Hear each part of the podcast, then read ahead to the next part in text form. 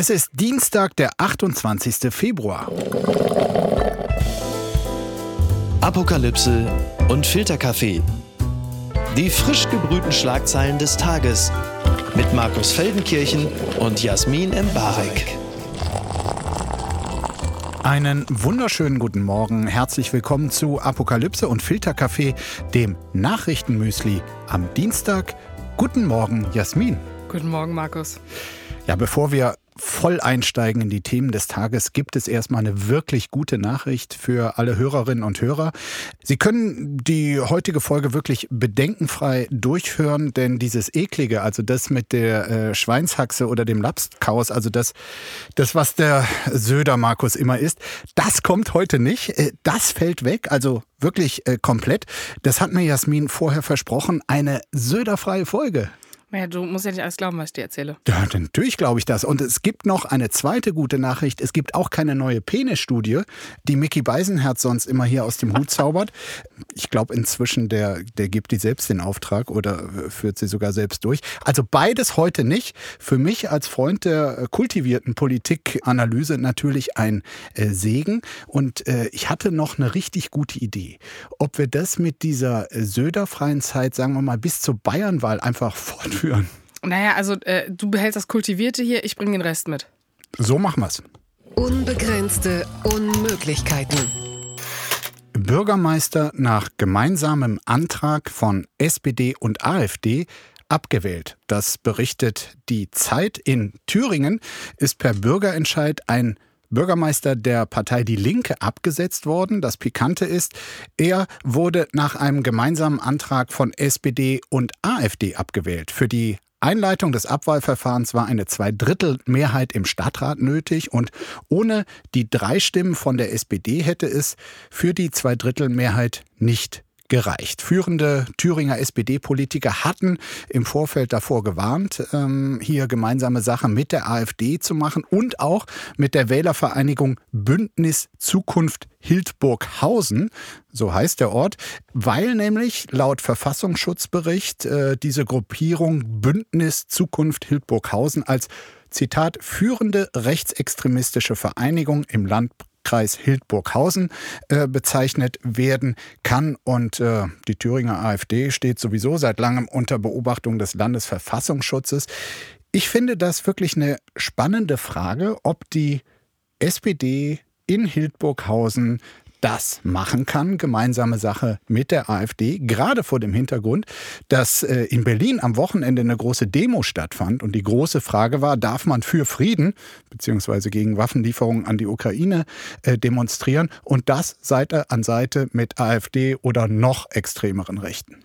Das ist natürlich irgendwie äh, das Verzwickte daran, wenn antidemokratische Parteien im demokratischen System verankert sind, dass du realpolitisch nicht daran vorbeikommst, manchmal mit denen zu paktieren auf gewisse Art. Also das ist der Grundsatz, wir machen mit denen nichts und es gibt keine gemeinsamen Anträge etc. oder man hat keine gemeinsamen Vorhaben. Das geht halt auf, besonders auf dieser kleinen Ebene nicht auf. Also auf kommunaler Ebene oder auch Landesebene merken wir immer wieder, kommen diese Vorfälle und dann diskutieren wir das. Ah, da war ja die SPD, die hat das da und da gemacht. Ich würde prinzipiell sagen, auch hier bei dem Beispiel, ich finde es irgendwie krass, dass es dann gemacht wird, weil es ja letztendlich wirklich ein kleiner politischer Kreis ist und auch also die Metaebene des Ganzen nicht so hoch ist, dass man denkt, okay, dafür braucht man jetzt diese drei SPDler und dass man dann diese Debatte anrollen muss, wieso man mit der AfD gemeinsame Sache macht. Und das ist, ich glaube, in jeder Beziehung, oder vielleicht ist es, das ist eine sehr aktivistische Meinung jetzt, ich glaube, dass man das prinzipiell ausschließen sollte als demokratische Partei jede realpolitische Ebene zu vermeiden, indem man mit einer Partei, die Antisemiten, Rassisten und Nazis beherbergt, Sache zu machen. Also anfangs dachte ich ja, du hättest äh, gewisses Verständnis dafür, aber unterm Strich sagst du, ähm, man darf es doch nicht machen. Selbst in Hildburghausen nicht. Ja, du wolltest jetzt was Kultiviertes. es war ein bisschen verschlungen, aber natürlich sehr, sehr kultiviert, äh, wie wir es von dir kennen. Also Thilo Kummer, so hieß dieser bisherige Bürgermeister, der jetzt äh, per Volksentscheid da seines Amtes entledigt wurde.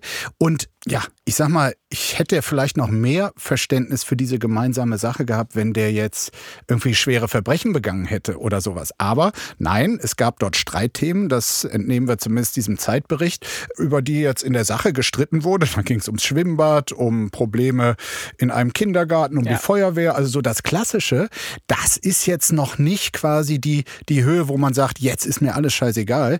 Ich paktiere auch mit extremen Rechten oder Nazis. Ja, wobei, also das Lustige daran ist natürlich, dass man auf Bundesebene so Linke und AfD, die schneiden sich ja schon ein bisschen an, so wenn Höcke irgendwie Wagenknecht einlädt, in die Partei zu kommen, könnte man jetzt auch denken, okay, bei dem speziellen Beispiel hätte es ja auch was Politisches sein können, wo man merkt, okay, die Linken, also das ist nicht zu halten und die Perspektive versteht man, aber trotzdem hat ja dann die SPD mit der AfD gemeinsame Sache gemacht. Also ich finde es, je länger ich darüber nachdenke, desto schlimmer finde ich es. Gerade weil es so banale Sachen waren, wo man sich halt wirklich fragt, was hat das noch mit einer demokratischen Haltung zu tun? Also so ein. Grundsatzprinzip. Tut mir Jetzt leid. bringen wir doch hier Klarheit in die Sache. Die Schlagzeile des Tages. Einigung im Brexit-Streit um Nordirland, das berichtet die Tagesschau. Die britische Regierung und die EU-Kommission haben eine Einigung im jahrelangen Streit um das Nordirland-Protokoll erzielt. Der britische Premierminister Richie Sunak und EU-Kommissionspräsidentin Ursula von der Leyen verständigten sich in Windsor, westlich von London, auf einen Kompromiss, das Windsor-Abkommen. Zitat, mit diesem Rahmenwerk können wir ein neues Kapitel beginnen, sagte von der Leyen bei der gemeinsamen Pressekonferenz. Die Unsicherheit der Menschen in Nordirland sei mit diesem entscheidenden Durchbruch beendet, versprach Sunak. Die erzielte Einigung sieht vor, dass der Warenverkehr von und nach Nordirland über zwei Spuren erfolgen soll. Einer roten für Waren, die aus oder in den EU-Binnenmarkt transportiert werden, und einer grünen für Produkte aus Großbritannien. Für die Grüne sollen keine Zollpapiere mehr ausgefüllt werden. Das Abkommen solle auch der Souveränität der Nordiren Rechnung tragen. Eine harte Grenze sei durch das Abkommen vermieden worden. So, jetzt bist du natürlich, was ähm, Großbritannien betrifft, ich mach die Royals, du machst das Inhaltliche. Ähm, Tolle Rollenteilung. ich würde jetzt so als Laie sagen, great, aber ist es überhaupt, also ist es feiernswert oder ist es das Mindeste? Also, ich sag mal so, was äh, Großbritannien Irland äh, historisch angetan hat, ist äh, für mich durch nichts wieder gut zu machen, dass sie dann mit diesem scheiß Brexit sogar noch eine Form der Schikane obendrauf gesetzt hat für diese sympathische Insel. Das äh, werde ich ihnen auch nie verzeihen. Und jetzt gab es nach diesem Brexit quasi so ein Übergangsabkommen, das Nordirland-Protokoll, und das sah vor, dass quasi die Zollgrenze zwischen Großbritannien und der Europäischen Union im Meer zwischen ähm, Großbritannien und der irischen Insel verläuft und nicht zwischen dem nordirischen Teil, der zu Großbritannien gehört, und der Republik im Süden. Dagegen waren jetzt quasi die nordirischen Nationalisten Sturm gelaufen, die Protestanten dort, weil sie das so nicht mehr wollten. Und jetzt eben diese Einigung, ähm, ja, es wurde die ganze Zeit drauf gewartet. Es ist, glaube ich, aus einem schlimmen Konstrukt jetzt noch der Versuch, etwas im Alltag praktikabler zu machen. Und im Idealfall nimmt es auch ein bisschen diese Spannungen, die wieder zwischen Nordirland und ähm, der Republik Irland entstanden sind, daraus. Aber letztlich ist es etwas, worauf die ähm, irischen Nationalisten im Norden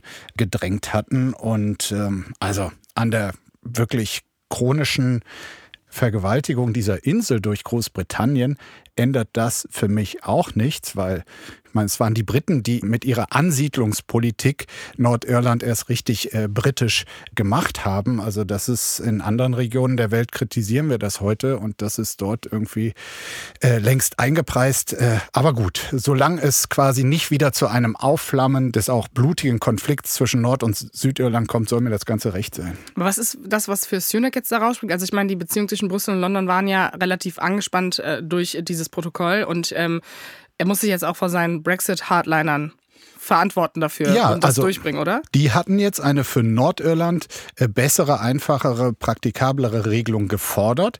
Die hat er jetzt in gewisser Weise äh, tatsächlich geliefert, ohne dass es zum Schaden der Republik Irland geht. Das war irgendwie so die Kunst. Und äh, klar, aber das ist die große Frage, ob jetzt hier die Brexit-Hardliner dem auch zustimmen werden im Parlament und auch die nordirische Protestantenpartei DUP, auf die kommt es auch hin, die war von dieser Übergangsphase so abgeturnt, dass sie sogar die äh, Bildung einer neuen Regierung in Nordirland äh, verweigert hatte. Und deren Reaktion auf die kommt es jetzt tatsächlich an. Eine letzte Sache vielleicht noch dazu. Also Richie Sunak, bei allem, was ich eben gegen Großbritannien gesagt habe, es ist schon klar erkennbar, dass es hier mit einem vernünftigeren Mann verhandelt wird als äh, sein Vor Vorgänger Boris Johnson. Also Das würde ich jetzt mal positiv aus dieser Einigung mitnehmen. Das Kleingedruckte. Amtliches Ergebnis in Berlin. SPD mit 53 Stimmen Vorsprung vor den Grünen. Das berichtet der Deutschlandfunk. Zwei Wochen nach der wiederholten Wahl zum Berliner Abgeordnetenhaus steht auch das amtliche Wahlergebnis fest. Gut, in Berlin wäre ich da immer ein bisschen vorsichtig, aber es heißt jetzt, es stünde fest. Die SPD bleibt demnach zweitstärkste Kraft weit hinter der Union und mit einem denkbar knappen Vorsprung vor den Grünen. Der Unterschied betrug am Ende nur 53 Stimmen. Am Wahlabend hatte der Abstand noch 105 Stimmen betragen. Er verringerte sich jedoch bereits wenige Tage später aufgrund von Nachzählungen im Bezirk Lichtenberg auf weniger als 100. Einige Briefwahlstimmen waren dort zunächst liegen geblieben. Gut, Angeblich wird jetzt nicht weiter nachgezählt. Ich kann übrigens verraten, mein Stimmzettel äh, findet sich nicht in dieser pikanten Zahl 53 wieder. Ich habe nämlich weder die Grünen noch die SPD gewählt und wie knapp das jetzt am Ende geworden ist, das zeigt schon auch, dass in diesem Spruch jede Stimme zählt, äh, hier wirklich mal ein bisschen Wahrheit steckt. Also bist du jetzt traurig, dass du der Grund bist, warum wir nicht direkt Schwarz-Grün kriegen? Nee, also das, das würde ich so überhaupt gar nicht sagen. Nee, ich, also ich muss ehrlich sagen, ich war eine Woche in NRW und war so froh, dass ich mich mit diesem Thema nicht befassen musste. Ja, jetzt sitze ich wieder hier. Jetzt und es wirst ist so, du dazu genötigt. Nee, ich werde dazu genötigt und wie gesagt, ich bin ja auch nicht hier gemeldet, ne? Und deswegen bin ich so froh, dass ich das nicht machen muss. Ich, ich Ja, finde okay. auch diese 53 Stimmen, okay, erstens, die Wahlbeteiligung war miserabel. Wir wissen alle, dass wir daraus nicht so viel ablesen können. Und zweitens, 53 Stimmen, gut. Das ist einfach das rot-grüne Lager. Happy Birthday, so, ne? Und was daraus wird, wird ja sowieso keinem Berliner passen, oder? Als ob das jetzt noch irgendwas geändert hätte. Jetzt ist es amtlich. Wow, sie haben eigentlich genauso viel Gleichstimmen wie vorher. Naja, also für jetzt die äh, Feinschmecker der Berliner Landespolitik könnte man schon sagen, der Vorsprung von SPD auf die Grünen hat Vorsprung. sich Das Wort hat so viel Gewicht, Markus. Vorsprung von SPD auf Grünen hat sich quasi halbiert, hat sich dadurch auch der Anspruch, ein Linksbündnis weiter mit Grünen und Linkspartei zu führen, auch halbiert. Ich muss ehrlich sagen, also rein aus politischem Interesse, ne, ich fände ja eine GroKo mit Giffey als Nicht-Regierende mit der CDU mega interessant. Ich glaube einfach, dass mit Blick darauf, wie die Linke sich entwickelt auf Bundesebene und auch die Konfrontationspunkte, die es zwischen Jarasch und Giffey gibt, kann das halt wieder so eine Oh, wir haben es wir haben's geschafft, es ist nicht konservativ geworden, aber wir hassen uns trotzdem, wir schaffen doch noch die Hälfte und es geht die ganze Zeit um Personalpolitik und dann gucken wir fünf Jahre, weil dann wählen die Leute wieder anders, dann ist das nicht mehr so. Und das ist halt einfach, damit, also damit könnte ich nicht leben, wenn ich hier leben würde. Meine Prognose ist jetzt ehrlich gesagt, dass es wieder ein Linksbündnis äh, geben wird und dass aber das äh, Wahlergebnis für die drei in fünf Jahren, wenn wiedergewählt wird, noch miserabler ist, als es bei dieser Wahl schon war. Also die haben, ich meine, die hatten ja eine strukturelle Mehrheit von, was weiß ich, 75 Prozent, als sie das erste Mal Ja. dieses Linksbündnis. Und das wurde jetzt schon äh, einfach durch die Praxis und unprofessionelles Regieren klassisch runtergedimmt. Aber wir wissen ja nicht, ob Olaf Scholz nochmal so seinen Rise erlebt und die SPD nochmal bundesweit irgendwelche Zahlen holt. Das ist ja immer davon auch abhängig, was im Bund so passiert. Ich glaube, äh, die, die Bundespolitik hat ja auch viel damit reingespielt, wie viel Bock man auf die SPD hatte, beside Giffey. Aber die Bundespolitik hat jetzt nicht dafür gesorgt, dass die CDU hier wieder aus der Kiste kommt. Die hatten auf jeden Fall eine bessere Position als Opposition, Wahlkampf zu machen auf dieser Ebene. Doch. Also ich glaube, äh, die Themen, die sich da rausgesucht haben und das mit Silvester, also es haben sich aber wieder viele Dinge getimt, wo du so merkst, wir diskutieren letztendlich wieder über Nischenthemen und auch jetzt über diese Koalition zu reden, dass man auch einerseits der CDU diesen Wahlsieg abspricht, aber andererseits hat es natürlich auch viel damit zu tun, dass einzelne kleine Blasenthemen so viel Relevanz gehabt haben in den letzten Wochen. Also da würde ich dir, ist jetzt zwar schon zwei Wochen her, die Wahlanalyse, aber würde ich dir komplett widersprechen. Ich glaube nicht, dass es hier um kleine Nischenthemen ging, sondern um die Grundsatzfrage, wird Berlin professionell regiert? Äh, Ist das Regierungskunst? Sind da Profis am Werk oder Laien? naja, aber die SPD hat auf Bundesebene genauso viel Prozent in Umfragen wie in Berlin und irgendwie ist das schon, Das war mal anders, ja. ne? Gut, lassen wir es einfach hier. Das hat mich überrascht. Greta Thunberg demonstriert gegen Windparks. Das berichtet der Spiegel. Die schwedische Klimaaktivistin und Dutzende Aktivisten der Minderheit der Samen haben aus Protest gegen Windkraftanlagen im Westen Norwegens den Zugang zum Energieministerium in Oslo blockiert. Auch der Gerichtshof hatte entschieden, dass das Windparkprojekt der Regierung die Rechte der indigenen Samen beschneide. Ihre Kultur der Rentierzucht zu praktizieren. Die elf Richter erklärten die für den Bau der 151 Turbinen erteilten Genehmigungen einstimmig für ungültig. Die Vertreter der Samen verlangen nun den Abriss der Windkraftanlagen. Das Volk der Samen umfasst rund 100.000 Menschen, die in Schweden, Finnland, Norwegen und im Nordwesten Russlands leben. Ein Teil von ihnen lebt von der Rentierzucht. Also mal eine ganz andere Perspektive auf Klimakampf und Aktivismus. Ich habe es gelesen, ich fand es geil. Das hast du dir schon gedacht, ne? Ja, ja, ich fand es aber auch geil, äh, als ich es gelesen habe. Und finde auch ähm, Thunbergs Begründung interessant. Wir können die sogenannte Klimawende nicht als Deckmantel für Kolonialismus benutzen.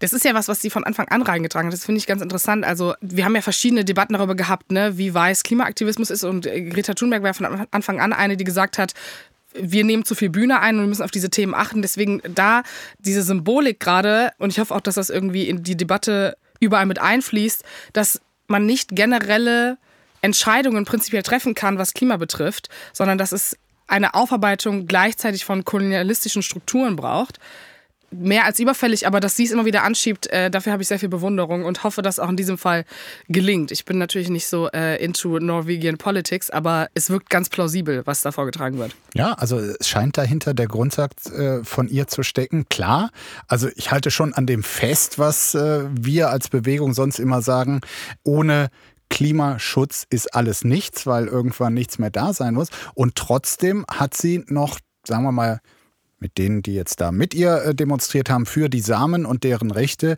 ein waches Bewusstsein dafür, dass es zwar das wichtigste, aber nicht das einzige Thema ist. Wir haben ja in verschiedenen Teilen dieser Welt so einzelne Orte, wo diskutiert wird, ob man diesen Platz benutzt oder nicht. Und es gibt ja andere indigene Völker, die auch aus bestimmten Gebieten vertrieben werden, ob das jetzt Kohle ist in, in, in Afrika oder in dem Fall jetzt die Windanlagen es gibt ja auch noch anderen Platz für diese Windparks. Und das ist, glaube ich, so der Punkt. Es, es, geht ja jetzt gerade nur um so ein kleines Machtspiel letztendlich, weil du diese Windparks auf der Fläche, die Skandinavien besitzt, auch woanders hinstellen kannst. Und An einem davon sind die Münchner Stadtwerke beteiligt. Achso, deswegen, äh, ich muss ganz kurz einen Slang natürlich zu Markus Söder machen, das weißt du, ne? Ich habe jetzt ein bisschen Angst, dass Markus Söder indigene Bären aus Bayern als Grund nimmt, dass er dort Nein, keine Windparks Die Bayern hinstellt. selbst. Schauen Sie, wenn auf die Samen Rücksicht genommen wird, dann bitteschön auch auf uns Bayern. Zwick mich bitte mal. Erdogan bittet um Vergebung. Das berichtet die Süddeutsche und man glaubt es kaum. Der türkische Präsident Erdogan hat bei einer Rede um Vergebung für Verzögerungen bei der Hilfe nach den starken Erdbeben im Südosten des Landes vor drei Wochen gebeten. Aufgrund der großen Zerstörung der Wetterbedingungen und der Schäden an der Infrastruktur habe man in den ersten Tagen nicht in der gewünschten Effektivität arbeiten können, sagte Erdogan am Montag. Er bat um ein Jahr Zeit, um die Wunden des Erdbebens zum Großteil zu heilen. Wie jeder Sterbliche können auch wir Fehler, Mängel und Makel haben. So Erdogan, ja, das sind schon äh, bemerkenswerte Worte gerade von ihm. Ähm, mit dem ein Jahr Zeit, das kann einen natürlich ein bisschen äh, verwunderlich stimmen, weil eigentlich ja in diesem Jahr gewählt werden soll. Und Erdogan hatte eigentlich mal den 14. Mai als Termin für die Wahl zumindest in Aussicht gestellt. Ob er daran jetzt festhält, das ist die größte Frage, weil in der Türkei sind tatsächlich über dieses Krisenmanagement von ihm und seiner Regierung viele Leute zu Recht erbost. Und äh, ich sag mal, als ähm, Manager seiner eigenen Krise könnte er vielleicht jetzt sagen, also diesen gerade sehr, sehr unangenehmen Eindruck, ähm, den lassen wir doch erstmal wieder ein bisschen verblassen. Schieben wir die Wahl nach hinten. Nee, es ist einfach, glaube ich, ein cleverer Schachzug, realpolitisch ähm, sozusagen die Situation nicht schön zu reden, damit man es ihm nicht vorwerfen kann. Aber auf eine Art, es ist so ein bisschen göttliche oder so geistliche Rhetorik, die er verwendet, ne? Dass man, äh, dass er um Verzeihung, so wer bist du denn? Immerhin, oder? er sagt, er zählt sich selbst zu den Sterblichen. Na, das ja, war ja, ja aber trotzdem, der, aber die Art, wie er es auch vorgetragen hat, also es ist wirklich, das ist wie so ein bisschen, äh, wenn Leute sagen, ja, es tut mir leid, falls ich dich verletzt habe. So wirkt es so ein bisschen. Ja, verzeih mir, aber ich habe jetzt, ist jetzt so. Und ich glaube, das wird wirken, weil wenn man nämlich äh, Erdogan-Anhänger ist und ja prinzipiell jetzt schon viele Türken ihm das nicht anhängen, also gerade die Gebiete, in denen er sonst stark gewählt wird, da ist die Wut nicht so groß wie aus anderen Teilen oder wie es vielleicht auch von der internationalen Presse aufgenommen wird, weil man natürlich in die Gebiete schaut, das hatten wir auch schon mal hier, in dem viele Aleviten wohnen, ähm, Kurden dann merkt man halt, okay, das kannst du dann halt da gut verkaufen. Und deswegen ist das ein sehr, sehr cleverer Zug, einfach um äh, Verzeihung zu bitten, weil es unangreifbar macht. Ja, und du weißt schon auch zu Recht darauf hin, es ist nur so quasi für einen Mini-Bereich seiner Verantwortung jetzt hier die Entschuldigung, weshalb die Oppositionsparteien diese Entschuldigung auch nicht annehmen. Äh, ich meine, zu seiner Bilanz beim Thema Erdbeben gehört halt auch, dass als Reaktion auf das letzte ganz schlimme Erdbeben im Jahr 1999 die sogenannte Erdbebensteuer eingeführt wurde, mit der auch viele Milliarden Euro quasi eingenommen wurden und die eigentlich äh, für Präventionsmaßnahmen gegen künftige Erdbeben eingesetzt werden sollten. Und das ist aber offenkundig nicht geschehen. Also das ist ja vielleicht das viel größere Versagen als als in den ersten Tagen nicht hundertprozentig äh, angemessen zu reagieren. Nee, vor allen Dingen, es ist ein guter Zeitraum, um sozusagen vor der Wahl so zu tun, als würde man jetzt viel tun und aufarbeiten. Die Frage ist natürlich erstmal, welche Gebiete bekommen Hilfe? Die, in denen natürlich seine Wählerschaft stark ist, die, da kommt jetzt schon einfach ja. auch Hilfe an. Und diese sieben Monate danach sind so gut, so eine gute Karenzzeit, so um dann zu schauen, okay, dann bin ich ja gewählt und dann dauert die nächste Wahl sowieso noch einen Ticken und dann machen wir es halt ein bisschen langsamer und auch wieder nur in den Gebieten, wo es mir politisch gut passt. Also da kann er sich einfach relativ viel austaktieren. Und, du glaubst äh, ich, also nicht, dass er die Wahl weiter nach hinten verschieben will, damit quasi der prekäre Eindruck ähm, seines Krisenmanagements quasi verblasst. Das kann sein, aber vielleicht ist es auch die falsche Kalkulation, weil er ist bis dahin, sagen wir mal, er verschiebt es, keine Ahnung, vier Monate, fünf Monate, drei Wochen, ist ja auch total egal. In der Zeitspanne wird ja nicht viel schneller ein gutes Management gelingen, so wie er gerade politisch agiert. Und dementsprechend, also frage ich mich, was da für ein Mehrwert davon ist. Ich würde es eher viel näher an jetzt ziehen, als weiter weg, weil damit kannst du die Leute natürlich mit so einer Verzeih mir bitte und ich gebe mein Bestes und äh, diesem sehr komischen Verständnis von politischer Führung die Leute gewinnen. Also geerdet ist er jedenfalls, scheint er zu sein. Er, er hat sich, sich selbst geerdet. Das heißt, nicht mal Jesus hat sich selbst geerdet. so kann man es auch sehen. Grüße aus der Phrasenhölle.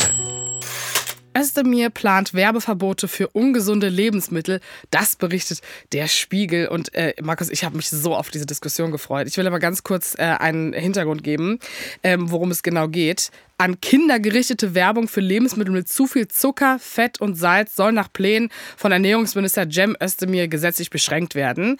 Wie das genau aussehen soll, mit Blick auf unter 14-Jährige sollen Werbeverbote in allen für Kinder relevanten Medien kommen. Demnach soll diese Art Werbung von 6 bis 23 Uhr unzulässig sein, wenn sie regelmäßig auch von Kindern wahrgenommen werden kann.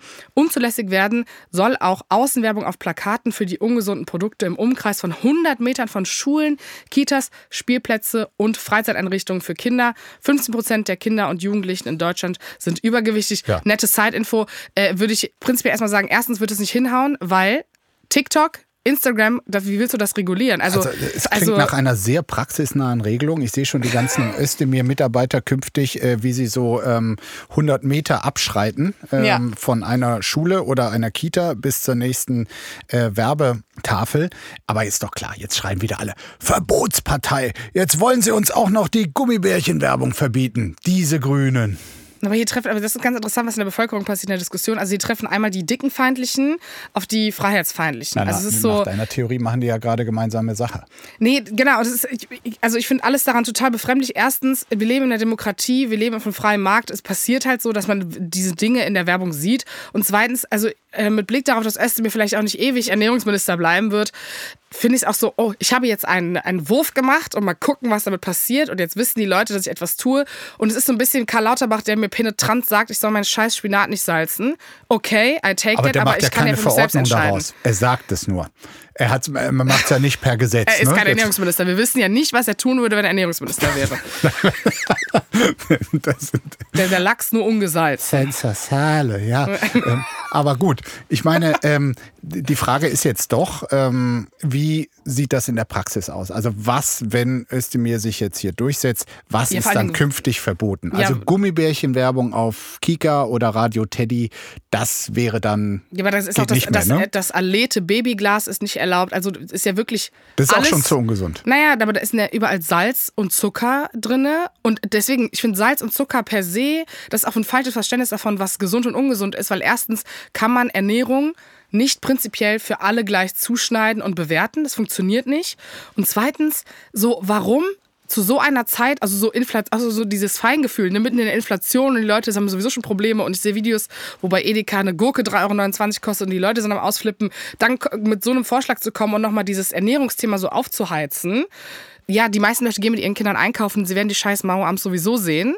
Das hat was vom gutbürgerlichen Beschützen der eigenen Kinder, aber das sind sowieso schon die Eltern, die die Süßigkeiten-Schublade abgeschlossen haben, sich dann wundern, warum ihre Kinder ausziehen mit 18. Dementsprechend finde ich es halt, sorry, das ist, äh, da kommt eine komplette Aversion in mir hoch. So, jetzt ist aber die große Frage, also würde so ein Post von Nordrhein-Westfalens äh, Ministerpräsident Hendrik Wüst auch ähm, das Werbeverbot künftig fallen? Der hat nämlich, also wie gesagt, diese äh, Spezialitäten des bayerischen Ministerpräsidenten.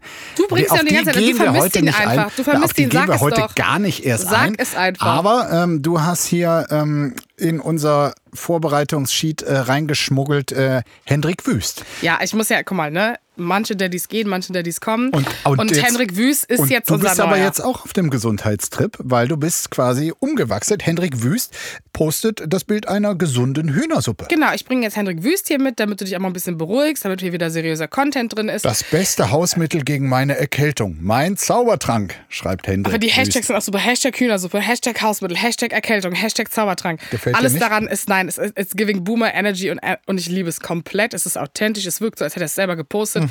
Und das ist bei Söder ja manchmal sicher. nicht so.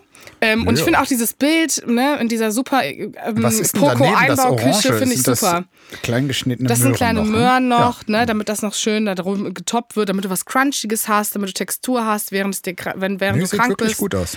Ähm, Wir können ja noch auf den Vorschlag des äh, geschätzten Kollegen Nikolaus Blome kommen. ja, hau rein. der in einer Kolumne für den Spiegel sagt, es sei höchste Zeit, dass die verhaltensblinde Solidargemeinschaft Strafpolicen für Übergewichtige und Trinker einführt. Also die alte Debatte, wir kennen das ja, also Leute, die sich selbst quasi durch ihren Lebenswandel in Gefahr bringen. Zum einen, weil sie irgendwelche ganz gefährlichen Sportarten machen oder aber zu viel rauchen, zu viel trinken, zu viel ungesundes Essen. Die sollen, wenn ich das richtig verstanden habe, äh, laut dem Kollegen Blome, für die Solidargemeinschaft der Krankenversicherung künftig höhere Beiträge zahlen und quasi ihr unsolidarisches Verhalten sozusagen hier mit einer Sündenpolice kompensieren.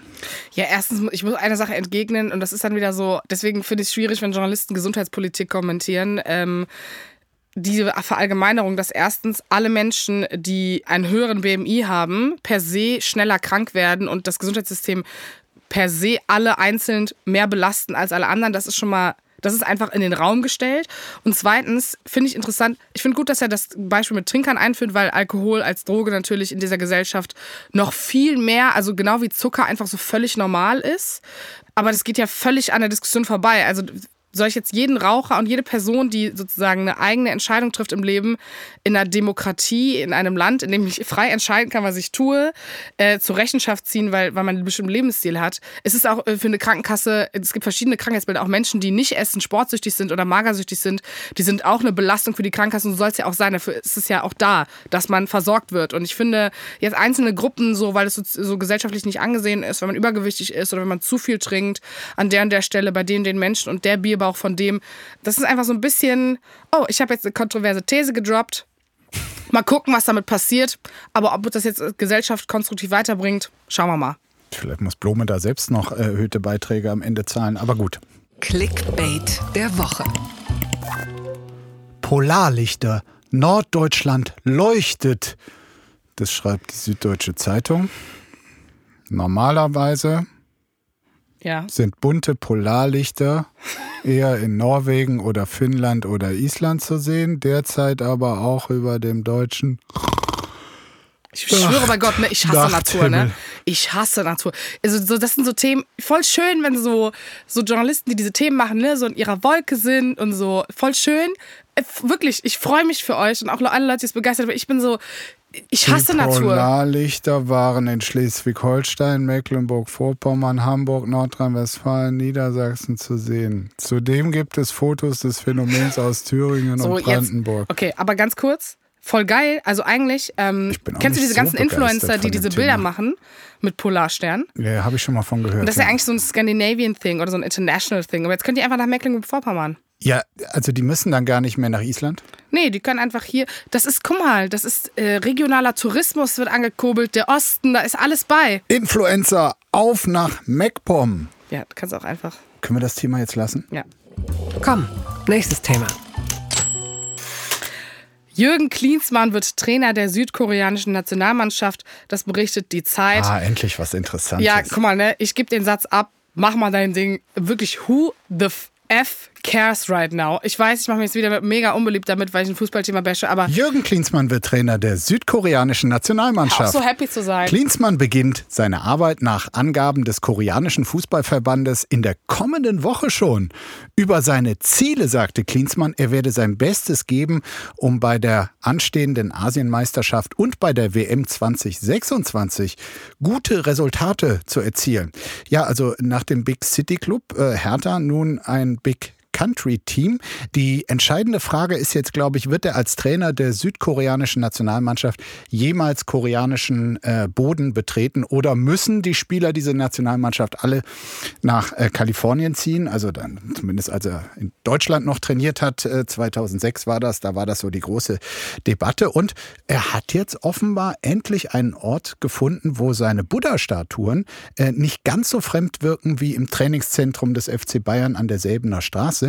Ähm, warum guckst du so gelangweilt? Verbindest du gar nichts mit Jürgen Klinsmann? Ja, aber vielleicht erklärt, Jürgen? nee, vielleicht erklärt das das kulturelle Aneignungsphänomen der Bayern, wenn bei ihm die Buddhas stehen und bei Markus Söder das Ja, Gandhi-Kostüm. die standen bei Bayern und was weiß ich. größ- äh, mehr hätte man Rummenige, Hoeneß und all die nicht verstören können, als beim FC Bayern Buddha-Statuen aufzustellen. Das wäre jetzt, glaube ich, in Südkorea nicht das Problem. Ist das eigentlich, also in der Fußballwelt, ist das so ein Upgrade? Ist das so was Geiles, was er jetzt geschafft hat? Oder ist es so ein bisschen, oh, wir haben jetzt, also. Es, nee, es ist so ein bisschen, ich Phänomen. sag mal, sein absoluter Tiefpunkt war, äh, wie er all die äh, zig Millionen von seinem Investor bei Hertha wirklich in den Sand gesetzt hat. Der hat die in Monaten verballert und die Spieler waren trotzdem wertlos und er musste dann auch ganz schnell gehen. Also danach ist er auch ins Abklingbecken gegangen. Ja, also ich würde sagen, für ihn ist es tatsächlich jetzt etwas Gutes. Und die Südkoreaner gewinnen dann 2026. Also der größte Erfolg der koreanischen Mannschaft, der war im Jahr 2002. Da war nämlich die Weltmeisterschaft in Japan und Südkorea und da gab es ein Halbfinale. Deutschland, Südkorea. Ging 1-0 für Deutschland aus, ganz knapp in Seoul. Aber so weit sind sie halt danach nie wieder gekommen. Jetzt bei der letzten WM waren sie im Achtelfinale. Und äh, klar, also wenn Klinsmann sagt, er will jetzt hier gute Ergebnisse erzielen, dann müssten sie mit ihm eigentlich ins Viertelfinale kommen. Man muss generell sagen, als Vereinstrainer war Klinsmann bisher eine ziemliche Pfeife, aber die Nationalmannschaft, ich meine Deutschland, das Sommermärchen, da hat er rechtzeitig aufgehört äh, und in den USA hat er auch eine solide Arbeit gemacht, also ein, ein wirklich ein bis zu diesem Zeitpunkt, also fußballerisches Entwicklungsland, hat er schon auf ein gewisses Niveau da mitgeführt. Ich brauche ein bisschen Söder jetzt doch. Nicht wirklich. Können wir es nicht einfach jetzt mit Jürgen Klinsmann belassen und sagen, wir, wir, wir reden dann nach der Bayernwahl? Aber du bist ja schon ein deutscher Mann. Du setzt mir jetzt einen deutschen Mann vor. Ich kann doch mir auch einen anderen deutschen Mann aussuchen, mit dem wir enden. Alles klar. Ich lasse dich dann hier in Ruhe und wir sehen uns einfach in zwei Wochen wieder. Ja, wir sehen uns zwei Wochen. Tschüss. Tschüss. Apokalypse und Filtercafé ist eine Studio Bummens Produktion mit freundlicher Unterstützung der Florida Entertainment. Redaktion Lena Fränking und Marie-Sophie Schiller. Executive Producer Tobias Baukage. Produktion Hanna Marahiel. Ton und Schnitt Niki Fränking. Stimme der Vernunft und unerreicht gute Sprecherin der Rubriken Bettina Rust.